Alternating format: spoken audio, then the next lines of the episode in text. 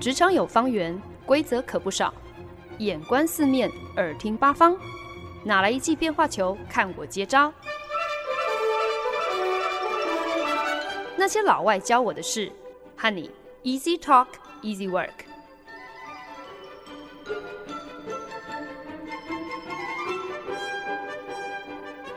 您现在收听的是《那些老外教我的事》，我是焕恩。前不久，我在脸书上看到了朋友分享了一篇育儿文章哦。那文章当中的作者就提到自己在美国当幼稚园老师的时候呢，某一天隔壁班有两个小朋友因为一支断掉的铅笔大吵起来。他本来想说哇，同事之下有罪受了，光是要来调解两个小鬼的纠纷，可能连课都不用上了。但没想到他同事却特别淡定。没有大声呵斥两个吵得不可开交的小朋友闭嘴，也没有搬出什么大道理来教训人，更没有任何想要拿出老师的权威直接介入、直接来裁决谁对谁错的意思哦，反而要两个小朋友自己到教室另一角落的和平桌自行解决。因为两个小人也就这样乖乖的坐上了谈判桌，然后心平气和的轮流分享自己不高兴的原因，一起讨论。那以后应该怎么样子避免类似的冲突再发生呢？之后两个人把问题讲开了，握手言和后，就手牵手回去跟老师报告说都解决啦。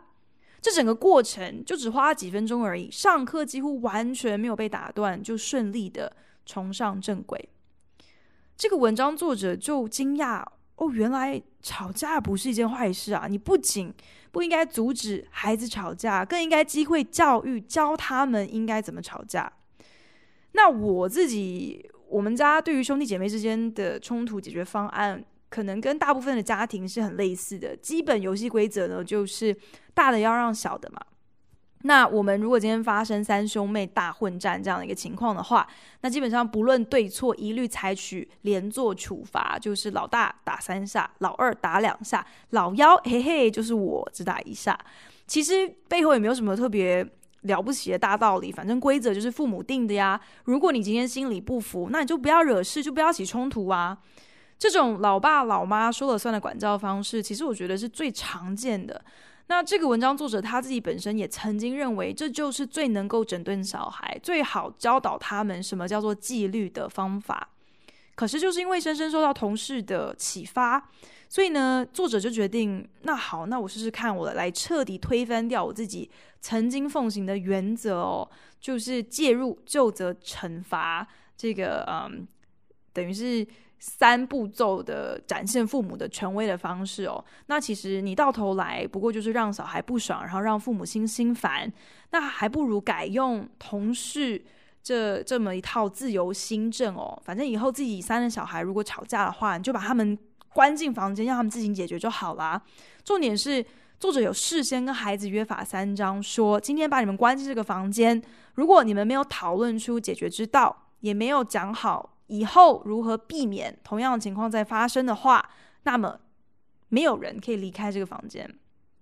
作者就分享啊，哇，很神奇哦，这个新措施才刚刚推行没有多久，即刻见效。这三个小孩呢，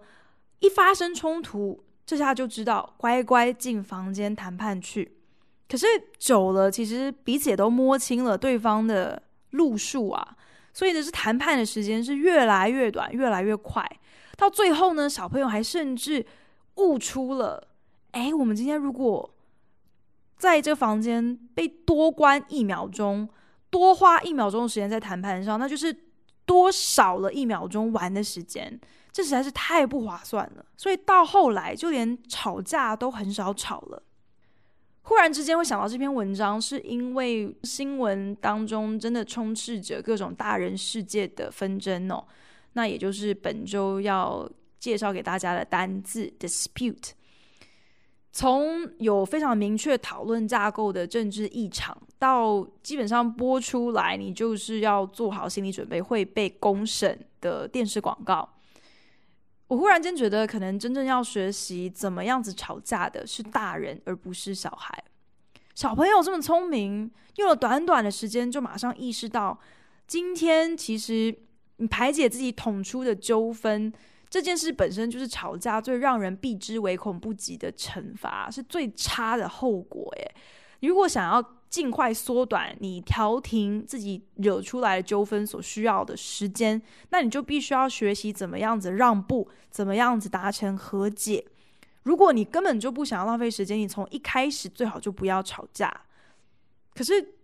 这么简单的道理啊，为什么套用到大人世界中的 dispute，不知道为什么就行不通了？虽然说孩子的智慧之于大人世界的复杂，恐怕还是太过小儿科哦。可是孩子如此单纯的领悟。对我们来说，无论我们眼下的 dispute 是如何加倍的事关重大，或者是加倍的暧昧不明哦，难以厘清，这都何尝不是一个提醒呢？开年的第一个月，对于英国、美国这两个应该算得上是以开发民主强权国家的领头羊来说呢，哇，实在是灰头土脸哦！一边厢是美国，那我们上个礼拜已经有稍微讨论到了，现在美国政府完全就是被一个明明已经高龄七十岁，可是言行举止像极了一个不受控制的屁孩绑架。那另外一边厢呢，就是英国，哇，英国其实好像更惨呢，面对正式脱离欧盟已经进入最后倒数阶段，结果英国首相所推出来的脱欧计划。在国会上却遇到了压倒性的否决，以两百三十票之差惨败。耶，不只是在野党英国工党投票反对，就连首相自己执政党的多数议员也都不支持他所提出来的这个方案。英国国会等于是以史无前例，几乎是两倍于支持方的反对票数，当着全世界的面扇了英国首相 Theresa May 一记耳光啊！让英国政府完全是颜面扫地，这是英国国会史上从来没有见证差距如此悬殊的一个一面倒否决的情况。在这个层级 dispute 这样 level 的纠纷跟争辩或是争论，你当然不可能跟幼稚园小朋友抢铅笔相提并论，解决的方法自然也不可能就只是。哦，对不起嘛，我答应以后我要拿你最喜欢铅笔来用之前，会先问你愿不愿意借给我，这么简单就算了。二零一六年英国公投决定脱离欧盟之后呢，英国首相 Theresa May 费时了二十一个月，企图拟定一个脱欧计划，至少呢要确保英国不是在一个完全没有任何的因应措施或者是缓冲条款的 No Deal 没有协议的这样一个情况之下就被欧盟踢出去。如果没有办法在三月二十九号脱欧期限前跟欧盟达成协议的话，对英国来说呢，这就跟在没有背降落伞的情况之下直接被丢出飞机的道理是一样的。他们的死相不只会惨烈，而且还会尸骨无存。可是，Teresa May 所提出来的协议采取了一个保守的中庸路线哦，以至于脱欧的正反两方都不满意。脱欧的支持者呢，希望英国。可以更干脆的跟欧盟切八段，千万不能够留下任何的余地、任何的模糊地带，让欧盟的影响可以再次渗入。而反对脱欧的人，对他们来说，再怎样子深思熟虑的协议，短期之内对于英国都只有损失没有好处啊！所以，怎么样子的协议，当然都没有办法接受。眼下这个世纪 dispute。真的不是齐聚角落那张和平桌聊几句就能了结的。说实在的，他们都已经霸着那张桌子二十一个月了，还没有一个结果。可能大人跟孩子就是不一样吧。孩子知道时间何其珍贵，玩都来不及了，还要坐在桌上调停纠纷，多一秒钟都嫌浪费，赶快达成共识才是最重要的。可是大人好像。喜欢争辩更胜于和解哦，好像辩论本身才是真正的乐趣所在。这下可好了，面对必须即刻修改协议、提出 B 计划，好让英国国会可以重新投票的英国首相，在野党的党主席竟然公开撂下狠话，说我跟 Teresa May 跟首相没有什么好谈的，除非他可以保证绝对不会出现一个 No Deal 的脱欧情况，也就是首相可以保证。绝对不可能会出现，就是在没有任何协议保护英国利益的情况之下，让英国自由落体的离开欧盟。可是这样子的但书不切实际之外，也毫无建设性。毕竟，如果你今天英国国会继续僵持不下，浪费时间，你没有个共识，就是没有协议啊。就算欧盟真的愿意再宽限你几个月，那你恐怕也就只是继续拖延下去而已。你真的想要避免到死线却仍然没有协议这样子高度可能发生的窘况，另外一个方法就是，那你就违背民意，就推翻掉两年前的公投结果，甚至你就举办第二次公投嘛。但是这已经是英国首相信誓旦旦绝对不允许发生的事情。可是事情演变至今，剧情已经超展开了。说实在，到最后会发生什么事情，还真是无人预料得到。如果说啊，幼稚园教室角落那张和平桌可以教会我们这些自以为聪明的大人一些什么，那可能就是你今天上了桌。你如果没有诚意解决问题，你没有担当接受自己应负的责任，你没有意愿为了大局有所妥协，那么眼下不管是再多条大路，也通通都只会是死路。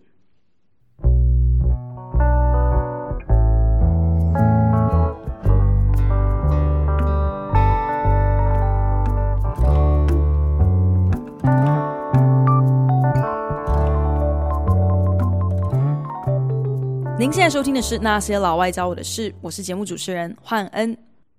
美国知名刮胡刀品牌 Gillette 吉列刮胡刀发表了一支一分多钟的影片，以他们多年的广告 slogan “The best a man can get”，一个男人可以拥有的最好，来结合当前女性勇敢站出来揭露各种性骚扰、性侵害的这个 Me Too 社会议题，重新发想。The best a man can get，一个男人可以拥有的最好。这句话背后的意义，应该不只是在讲说每个男人可以拥有一支好用的刮胡刀而已，而是应该去思考说，怎么样子替社会注入正向的影响，以身作则，成为小男孩的榜样，尊重女性，善待身边的人，不滥用自己性别的优势，不再替自己不入流、不得体的玩笑话还有行为找借口。Gillette 企图借由影片呢，将聚光灯打在，嗯，所谓的 toxic masculinity。如果直接翻译过来的话，意思就是有毒的或者是有害的这种阳刚雄风。结果呢，影片发布不到一个礼拜哦，已经累积了超过两千三百万次的浏览，引爆了非常两极的评价。虽然当然有不少人替这影片按赞，可是按了 dislike，按了不喜欢的人却足足有两倍之多，诶，高达一百多万人，可见得这个影片的争议性之大。随着 Me Too 的浪潮，曾经遭遇性侵害或者是性骚扰的女性，在各个产业还有场域，越发找到自己的声音，还有勇气，愿意站出来分享自己的经历，甚至。呃，勇敢的当面跟自己的加害人对峙哦。那这个趋势呢，最先应该是从戏骨开始发起，就是有女性员工在知名的科技公司遭遇各种歧视、骚扰还有打压之后呢，终于在网络上公布了这一切，让大家正视了原来科技产业阳盛阴衰下的各种陋习，还有理所当然。连带的也就抖出了在娱乐、在传播产业，其实呢也都是常年存在着在位掌权的男人是怎样子滥用自己的权力，威胁利诱相对弱势的年轻女性，任自己予取予求。那这些隐忍、这些丑陋还有创伤，忽然找到出口之后，随之而来的就是一波接着一波的社会肃清。真的只能够用这样子来形容吧，就是过去好几个月引咎辞职的官司缠身的，跳到黄河也洗不清的，真的是遍地开花。就连呃，特别是广告产业也特别的有趣哦，就是过去几几个月，好几个那种创意总监或者是全球的创意长，也都纷纷因为一些不检点的行为，呃，被被开除，被迫下台。那社会的舆论还有谴责，基本上是不分法律追溯期的。即便今天是一些陈年往事，一张照片、一封 email、一个社群平台的动态，都足以断送一个政客、一个明星、一个 CEO 的前程。好莱坞演员麦特·戴蒙就曾经，我觉得其实真的还蛮不识时务的，在访谈中表示哦，社会不应该要以偏概全啊，强暴犯跟吃人家豆腐就是在光谱的两极，不能够混为一谈，这严重程度不一样，虽然同样是需要矫正的偏差行为，可是你不能够一视同仁，用一样的惩戒方式来处理嘛。而且呢，大家也应该要去考量到社会上还有很多很正派的男人啊，他们是很尊重女性的，可是就会被你这种 Me Too 的这样的一个猎巫的行为，呃，会影响到人家的生活，会波及到无辜。他这一番话一被刊出来，就引发了网络极大的挞伐。我觉得麦特戴蒙就是不食人间烟火，而且根本搞错事情对错的症结点。还在那边乱入讨拍，很明显的就是因为他根本没有办法同理受害女性她们经历的创伤还有羞辱，所以到头来你就只能够本能的想办法把焦点拉回到自己的身上，会觉得说我今天有必要站出来为自己的性别说一句公道话。虽然说没错，你不应该一竿子打翻一整船的人，可是你今天急着要去替那些。懂得尊重基本人伦道德的好男人邀功，你不觉得这有点可笑吗？这个概念就有点像小时候我妈都会跟我讲说：“你今天段考成绩很好，这是应该的啊。你的本分是学生，作为学生，你唯一的工作就是把书念好。所以你今天只是尽到你分内的事情，你凭什么邀功啊？你凭什么想要得到额外的奖励？这是你该做的事情啊。”尊重别人，不霸凌别人，不羞辱别人，这不是基本的人和人之间的互动表现吗？何以因为你今天知道怎么样子很正常的、友善的跟异性互动，你就应该要被拍拍手，就应该要被按赞，就应该要被说哦，你好棒棒哦！而且做这样子的事情，根本就无济于让大家正视。确实存在着以阳刚之名去合理化霸凌、合理化欺负别人的这样的一个很负面的社会风气。只不过，我觉得可能最无奈的就是九段影片它所引发的这一堆争议，却再一次证明了，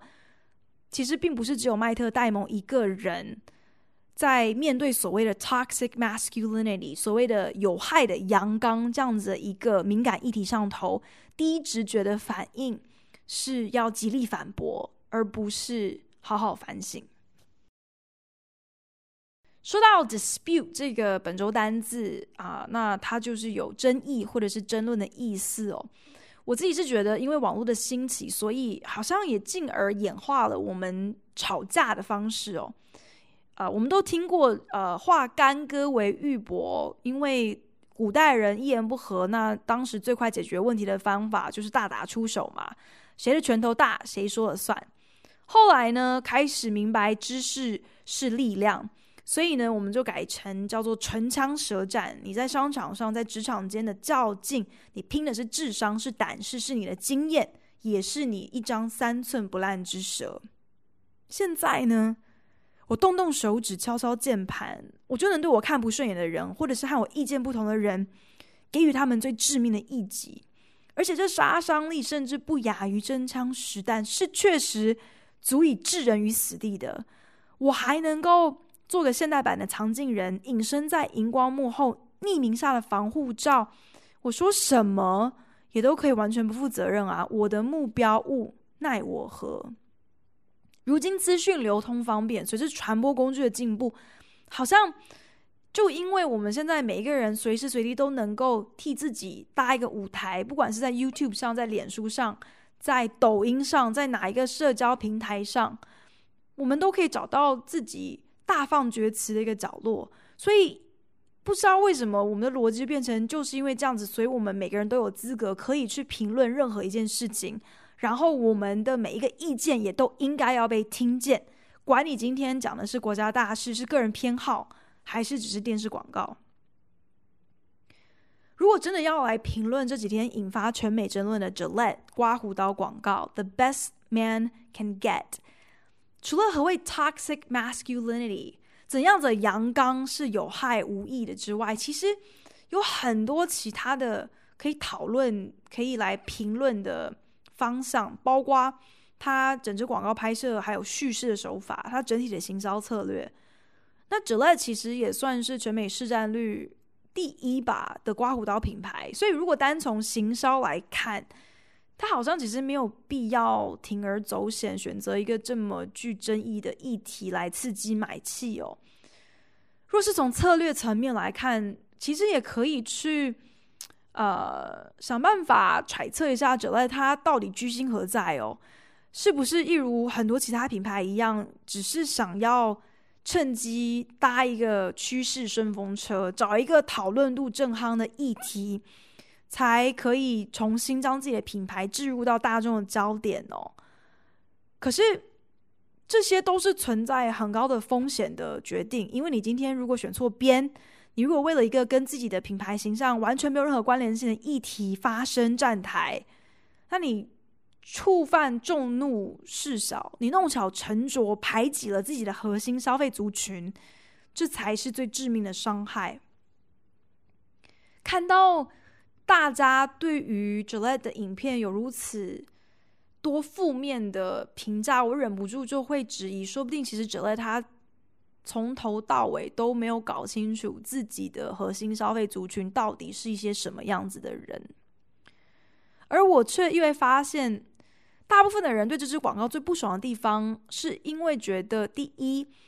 你一个刮胡刀，你凭什么教训我怎样子做男人啊？你好好卖你的刮胡刀就好啦，确保你的刀片够锐利，不会把我刮伤就好啦。你现在干什么？管到管这么宽，管到别人的事情来了。二。你现在就是攻击全天下的男人就对了，你就觉得我们都有咸猪手，都喜欢开黄腔，看到异性就只会用下半身思考，对待身边的女同事就是一副啊，让我们男人来为你小以大义那样的嘴脸。那这个就是英文所谓的 mansplaining，就是 man 来帮你 explain，就是男人来帮你解释。呃，在美国是一个还蛮被讨厌的一个大忌。好多人呢，甚至还留言说，从此要抵制激烈刮胡刀哦。我觉得我的领悟就是，如果你今天要去去说到底谁最玻璃心，从 Gillette 的广告争议，我觉得美国男人们就是完全不打自招。不过呢，你要说到广告争议，我觉得我们自己的案例，还有超展开的剧情，还有内幕，其实也不会比别人少哦。呃，拿高雄市白冰冰的 MV，其实。作为例子，稍微点到为止。毕竟有很多比我更专业的广告人，他们已经写了非常多鞭辟入里的分析。从做广告的角度来说，我们当然最讨厌的就是客户跟我们丢下一句说：“啊，我不喜欢。”可是你却没有办法解释你为什么不喜欢，或者是你不喜欢什么。那这样子的 feedback 就是完全无用啊。同理，如果你今天只是一句啊，就是没质感，就是很松。来作为这支 MV 的评价，其实也毫无建设性可言，因为你没有办法因为这样的一个回馈去做出任何具体的调整，来确保下一个成品不会出现一样的问题。那已经有很多资深的业界人士提出了他们的高见，所以呢，我在节目上也就不赘述了。我觉得就只能够说，或许在大人的世界里头，面对 dispute 争辩。吵架的那个乐趣，好像永远大于和解、取得共识来的重要哦。因为就算我们现在已经文明到不再比赛谁的拳头比较大，可是你凭良心讲，今天声音最大的就是能得到最多的关注。而我们这个注意力稀缺的时代，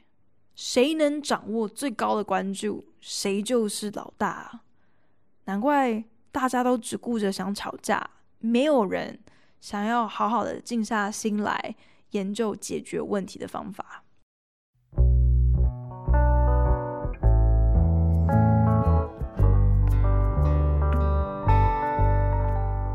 本节目由好家庭联播网、台北 Bravo FM 九一点三、台中古典音乐台 FM 九七点七制作播出。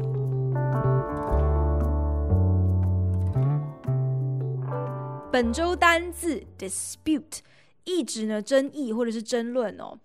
有人的地方，当然就难以避免 dispute 的存在嘛。那随着我们的年龄还有身份地位的不同，这些冲突、这些纠纷的复杂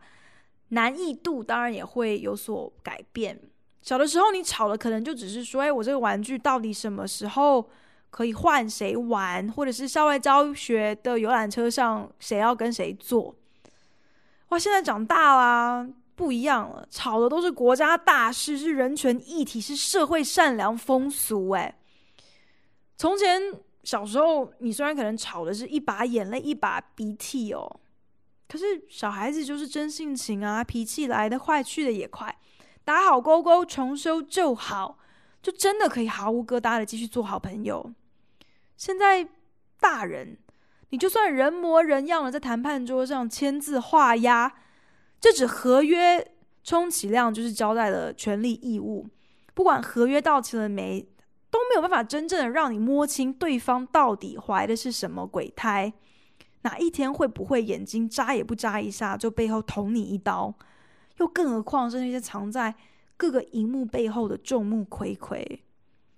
只能说现在民意不止如流水。更像一把野火，不讲道理，不留情面，不计代价，更不负责任。所到之处就是乌烟瘴气，然后只剩灰烬。当然，野火燎原有的时候也是重新开始的一个契机嘛，就是去无存菁，大扫除完之后，你才能够腾出空间，多出资源去孕育下一个循环的生机啊。或许好像也只能够保持着这样的一个乐观，才可能。不会气到把角落那张和平桌整个翻掉。面对 dispute，那些不得不诉诸，不管是有形或者是无形的和平桌才能够被解决的纷争，从大人的角度，好像很容易把妥协这件事情看作是软弱，好像你就等于你弃守了自己的立场，你违背了什么样子神圣的原则一样。所以呢，与其去寻找彼此共通的立足点，你宁可坚持己见。甚至不惜故意拿出彼此最大的分歧点作为合作的必要条件，你抱着这样子的心态协商，你不是注定会失败吗？可是从孩子的眼光，我觉得小朋友永远都明白一个道理，那就是独乐乐不如众乐乐。我再怎样子喜欢这个玩具，跟大家一起玩总是比自己一个人玩好玩。虽然可能他们分享的动机。多少还是有一些些，好像是出于利己的一点点自私哦。可是至少结局就是大家都有得玩啊。重点不是自己是不是因为分享，所以独占这个玩具的时间缩短了，而是是不是因为跟大家一起玩，所以我今天更开心。如果我们很书呆子的从经济学的角度来解读的话。其实经济学告诉我们，大家追求的不过就是一个 utility 嘛。经济学最讲求的就是效益的极大化，而 utility 效益的定义就是来自于今天当你消费或者是得到这个产品的时候，你所得到的满足感。如果今天要你付出的代价是越来越高的，你的满足感一定会受到影响啊。比方说，你今天吃的第一口蛋糕，或者是在炎炎夏日下啜的第一口啤酒。那肯定是满足感开始直线上升的时候，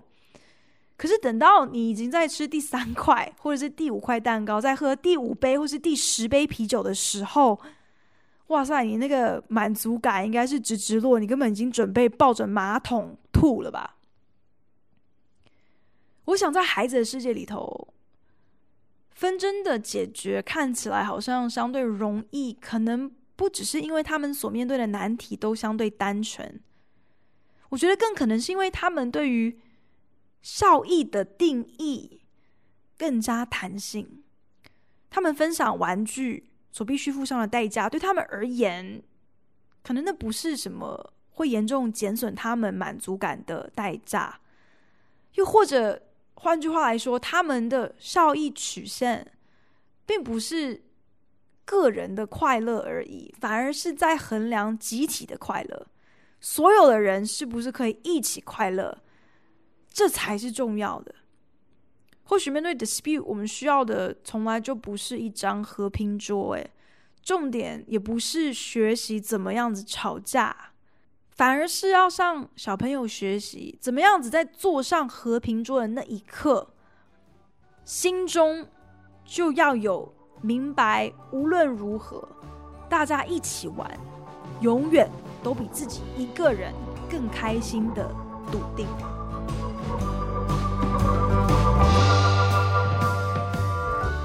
感谢您的收听。如果您对那些老外教我的事有任何的想法建议，我都非常欢迎你帮我到 Apple Podcast 打新评分，并且留言。也邀请你可以来订阅这个节目，不管你是用 Castbox、Spotify 或者是任何其他的 APP 平台，都可以找到我的节目哦。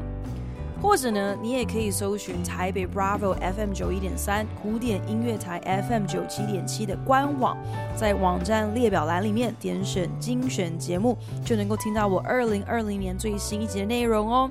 我们下一集再见喽，拜。